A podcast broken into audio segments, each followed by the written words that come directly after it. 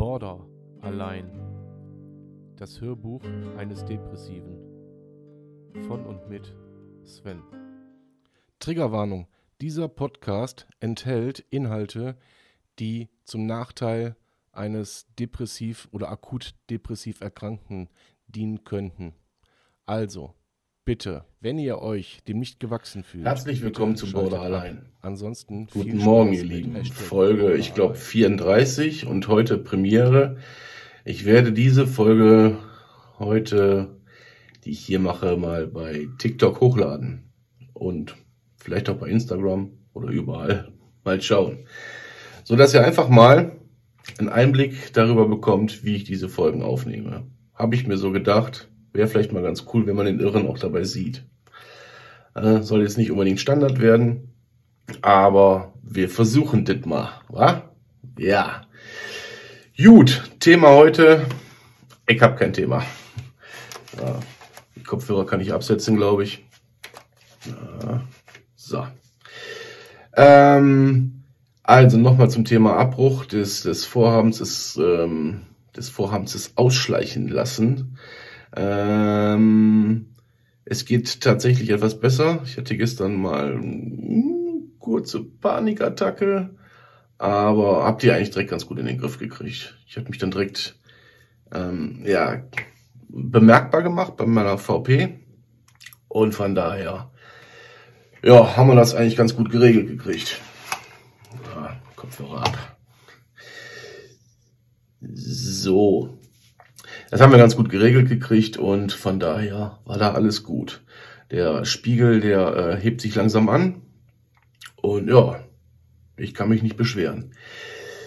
Jetzt haben wir gestern Abend im Live äh, bei TikTok ähm, war eine Teilnehmerin, und da möchte ich einfach mal mit euch drüber sprechen, ähm, die leidet auch unter denselben Symptomen wie ich und ähm, oder leidet, hat dieselbe Diagnose. Das leidet ja jeder anders. Ähm, beziehungsweise, vielleicht ist auch Leiden das falsche Wort. Äh, jedenfalls ging es ums Thema Verlustängste. Und das Thema Verlustängste ist natürlich für den impulsiven Borderliner ein Riesenthema. Ein absolut Riesenthema, weil dieses äh, hochemotional, also wenn man in dieser hochemotionalen Phase steckt, dann ähm, ist der Gedanke, nur der Gedanke an Verlust ist äh, ja kaum, kaum zu ertragen. Und man versucht, man versucht einfach ähm, diesen, diesen Menschen, den man dann möglicherweise dann gerade an seiner Seite hat oder eben auch nicht, äh, äh, auf, auf Biegen und Brechen nicht zu verlieren. So, und wenn er dann aber wieder da ist in der hochemotionalen Phase, dann möchte man ihn am liebsten auch im selben Augenblick wieder loswerden. Das ist äh, ja Teil des Krankheitsbildes und ähm, damit muss man erstmal lernen, umzugehen. Damit muss man lernen zu leben, beziehungsweise man muss es tatsächlich trainieren, dass es besser wird. Und vor allen Dingen muss auch euer Gegenüber lernen, damit überhaupt klarzukommen und das vor allen Dingen auch einschätzen zu können. Und das ist das Schwierige an der Nummer, weil wie soll derjenige, der es nicht hat, äh, begreifen und verstehen, ähm, warum der Kranke in Anführungszeichen, warum der gerade so handelt, wie er handelt. Ja, das ist nicht nachvollziehbar für einen normalen Menschen. Da werden dann Äußerungen getätigt, äh, die sind nicht von dieser Welt. Das heißt, von, von ich liebe dich, bleib hier, bis zu ich hasse dich, geh weg. Oder ich wünsche dir die Pest an den Hals oder sonst irgendwas. So. Und jetzt stellt euch mal vor, ihr kriegt sowas gesagt als Normaldenkender. Also ähm, das spottet ja jeglicher Logik, wirklich jeglicher Logik. Und ähm, von daher ist das ein ganz, ganz brisantes Thema, wie ich finde. Diese Verlustängste. Bei mir hat sich das Gott sei Dank wirklich verabschiedet. Ähm, auch wenn ich mal in einer etwas schlechteren Phase stecke, ist das für mich geregelt. Für mich ganz persönlich ist das geregelt. Ich komme mit diesen Gedanken klar und versuche da immer so ein bisschen, ja, immer so ein bisschen die Waage zu halten. Also die gedankliche, emotionale Waage. Wo ich denke, alles klar, okay, du fühlst gerade was, was du nicht denkst oder umgekehrt. Der Kurt Krömer hat seinen Buchtitel wunderbar benannt. Ich glaube, wie heißt das? Glaub, glaub nicht, glaub nicht, was dein Kopf denkt. Irgendwie so, keine Ahnung. Und äh, dieser, Aus, dieser, diese Aussage, dieser, dieser Letter, der da oben drüber steht, ja, ähm, trifft es genau auf den Punkt. Glaubt nicht immer das, was ihr denkt. Glaubt nicht immer das, was ihr fühlt, wenn ihr betroffen seid. Ähm, es ist tatsächlich so, dass ihr nicht nur euch in eine Extremsituation bringt, wirklich in eine, in eine absolute Extremsituation, sondern euren Gegenüber natürlich auch. Ja, und den eigentlich noch viel, viel schlimmer. Weil ihr wisst, okay, ich hab sie nicht all. Ja, und der Gegenüber weiß das auch, aber der kennt diese Emotionshochs, diese, dieses Hypersensible, das kennt der nicht. Der kennt auch diesen, diesen, diesen Druck im Kopf, den kennt der nicht. Diesen Druck im Bauch und im Herzen, den kennt er nicht. Weil er ist normal fühlend. Und wenn er dann natürlich hergeht und den so stark unter Druck setzt mit, oh, du musst bei mir bleiben, sonst dies, das, jenes und so weiter und so fort, äh, äh, Leute, das ist zum Scheitern verurteilt. Das kann keiner auf Dauer. Das kann keiner auf Dauer. Da hilft immer nur das offene Wort, ähm, dass selbst wenn man in so einer Phase ist, sagt, du pass mal auf, ich bin in der Phase, nimm es nicht für bare Münze oder sieh es mir nach oder wie auch immer. Da muss irgendwo so ein gemeinsamer Konsens gefunden werden, ähm, wo beide Seiten irgendwie damit leben können.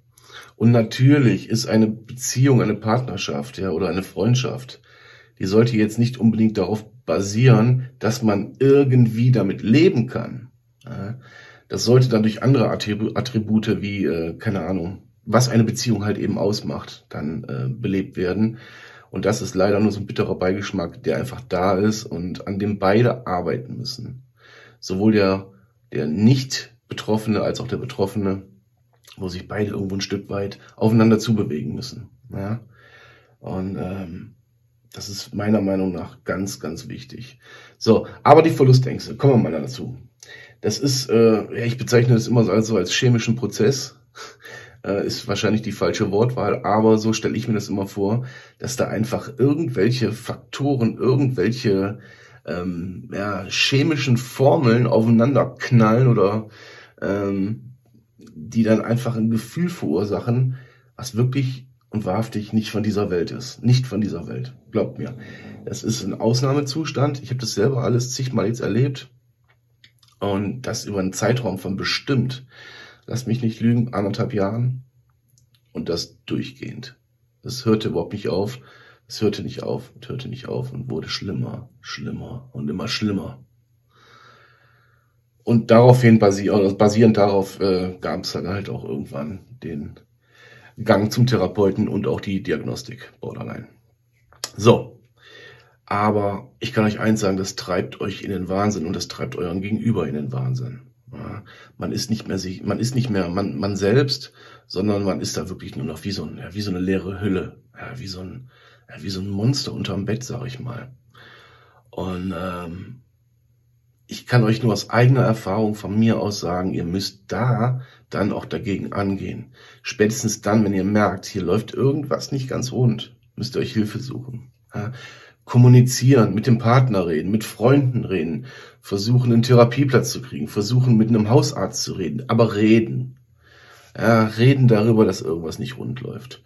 Weil oftmals ähm, fühlt man sich dann auch so unverstanden, man fühlt sich ungeliebt, man fühlt sich ausgegrenzt, man fühlt sich ja missverstanden, man fühlt sich alles an Negativität, was ihr euch jetzt so vorstellen könnt, so fühlt man sich in diesem Moment, ja.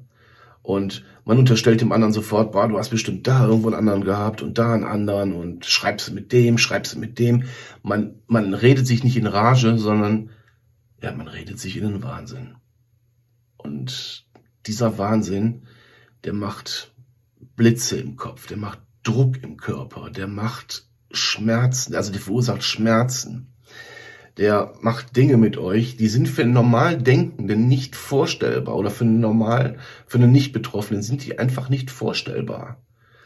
Und natürlich, und da habe ich auch jedes Verständnis dafür, dass dann auch das Umfeld oder die, die Verwandtschaft und die Familie des Nicht-Betroffenen sagt, du hör mal, du musst dich von dem lösen, keine Ahnung, das ist dein Untergang, der tut dir nicht gut. Die haben recht, die Menschen, die haben recht. Die haben recht. Unterm Strich haben die recht, weil das ist toxisch. Das ist mehr als toxisch, auch wenn das von dem Betroffenen nicht böse gemeint ist und weil es, und wenn es eine Krankheit ist. Aber grundsätzlich sprechen wir hier über eine psychische Erkrankung, die dann auch bei dem Nicht-Betroffenen zur psychischen Belastung wird. Und das darf man einfach als Betroffener einfach mal nicht vergessen. Natürlich sagt man auch, deine Familie kann mich am Arsch lecken, der kann mich am Arsch lecken, der kann mich, aber die reden alle Scheiße. Die wissen überhaupt nicht, wie es mir geht. Nee, wissen sie nicht, müssen sie auch nicht. Müssen sie auch nicht. Ich kann nicht von der Welt verlangen, dass sich jeder in meine Situation reindenkt oder reinfühlt. Das geht nicht. Das geht einfach nicht. Ihr müsst euch selber an den Haaren packen und euch da rausziehen. Ja, ihr könnt doch nicht alles von dem Partner abverlangen. Der bleibt dabei selber auf der Strecke und im schlimmsten Fall, was weiß ich, endet das auch für ihn in einer Therapie oder in einer Selbsthilfegruppe oder im absoluten Chaos, wo auch eventuell und schlimmstenfalls seine Existenz bedroht ist. Seine Gefühlswelt einfach systematisch kaputt gemacht wird. Ja, der bleibt davon nicht verschont, nur weil es euch schlecht geht. Ihr könnt nicht verlangen, dass er einfach immer Verständnis für euch zeigt und sagt, ja, ich verstehe dich. Ja, ich verstehe dich. Ja, wo bleibt er? Wo bleibt euer Gegenüber? Wo bleibt er? Der bleibt irgendwo hinter euch auf der Strecke und ihr dreht euch immer wieder um und sagt, komm mit mir, komm mit mir, mir geht's schlecht, komm mit, du musst mitkommen, du musst mich verstehen. Nee, das könnt ihr nicht verlangen. Das könnt ihr nicht verlangen. Und äh, da kann ich jeden, jeden, der nicht betroffen ist von dieser Krankheit, verstehen, der dann sagt, hier ist jetzt Schluss. Hier kann ich nicht mehr. Ja? Oder dass er sagt, du werd erstmal gesund, bevor wir in irgendeiner Art und Weise überhaupt weitermachen können. Bevor wir in irgendeiner in einer Art und Weise über Beziehung sprechen, über, über Ehe sprechen, über Freundschaft sprechen, über whatever. Das könnt ihr nicht von dem anderen verlangen. Das ist ein Ding der Unmöglichkeit. Und dadurch, dass einer von euch ein, ein, ein Krankheitsbild hat, äh, nützt dann auch eine, eine sogenannte Paartherapie meiner Meinung nach erstmal nichts. Vielleicht nützt sie dahingehend was, dass der Paartherapeut sagt, okay, äh, der Betroffene braucht Hilfe, er kann euch da vermitteln oder wie auch immer. Klar ist das auch ein erster Schritt, aber ich glaube, die Paartherapie per se wird euch da wenig nutzen, weil erstmal muss der Kranke, und ich sage jetzt ganz bewusst der Kranke, an sich arbeiten. Nochmal, um das ganz klar hier nochmal zum Verständnis zu bringen, auch an jeden Betroffenen, egal wie schlimm eure Borderline-Erkrankung ist, egal wie schlimm irgendein ein, ein, äh, ein, ein Befund ist, den ihr bekommen habt, den ihr bekommen habt. Eine Depression, ich fasse das zusammen, eine Depression ist nicht heilbar, aber man kann lernen, damit umzugehen. Und damit spreche ich jeden an. Und wenn ihr die Intention habt, dass ihr euren Partner fürs Leben gefunden habt, euren Seelenverwandten, euren was auch immer, dann verdammt noch mal, arbeitet an euch. Aber nicht alleine. Macht den Partner nicht zum Therapeuten. Geht wirklich dorthin, wo ihr Hilfe bekommt. Ansonsten, das verspreche ich euch hier, das verspreche ich euch hier nackend in die Hand, wird diese Beziehung kaputt gehen auf kurz oder lang. Oder sie wird so stark belastet sein, dass äh, es nicht mehr diese Beziehung ist, die es mal war oder die es hätte werden können. Ja, wie gesagt, ich sage euch das aus eigener Erfahrung. Es ist mir selber alles passiert und ähm, schlimmer, noch schlimmer ist, wenn ihr denkt, ähm, wer für dieses äh, Krankheitsbild verantwortlich ist. Da ist keiner für verantwortlich, Leute. Niemand. Das seid ihr selber.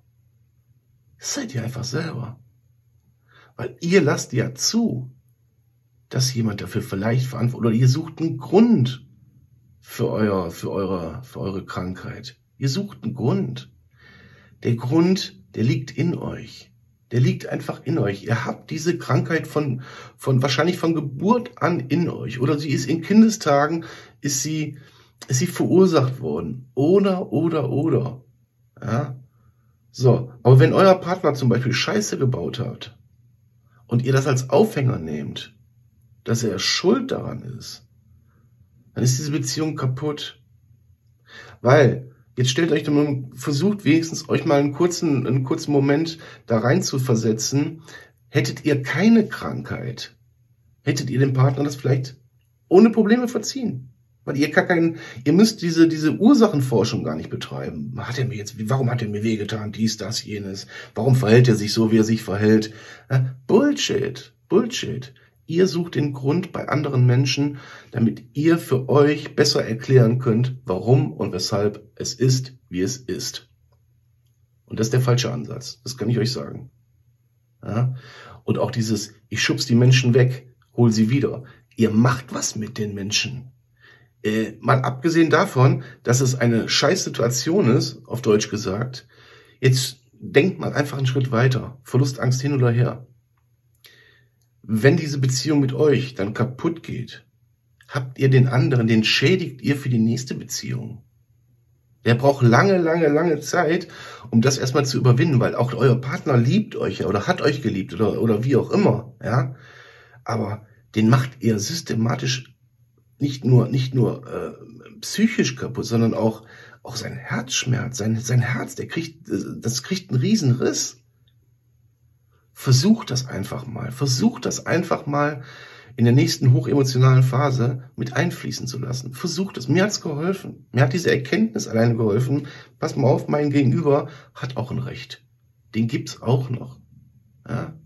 Versucht nicht nur, euch selber in den Fokus zu richten oder zu rücken, sondern nehmt den anderen mit rein und versucht irgendwo eine Schnittmenge zu finden. Ich danke euch. Ich danke euch fürs Zuhören. Ich hoffe, der ein oder andere, betroffen oder nicht betroffen, hat ein bisschen was daraus mitnehmen können. Ich wünsche euch noch einen wunderschönen Tag. Mein Dank geht auch an die Community, die das jetzt hier auch in Bild- bzw. Videoform sieht. Und ähm, ja, wir hören uns morgen wieder. Bleibt gesund. Euer Sven. Macht es gut. Ciao. Schatz, ich bin neu verliebt. Was? Da drüben. Das ist er. Aber das ist ein Auto. Ja, eben. Mit ihm habe ich alles richtig gemacht. Wunschauto einfach kaufen, verkaufen oder leasen. Bei Autoscout24. Alles richtig gemacht.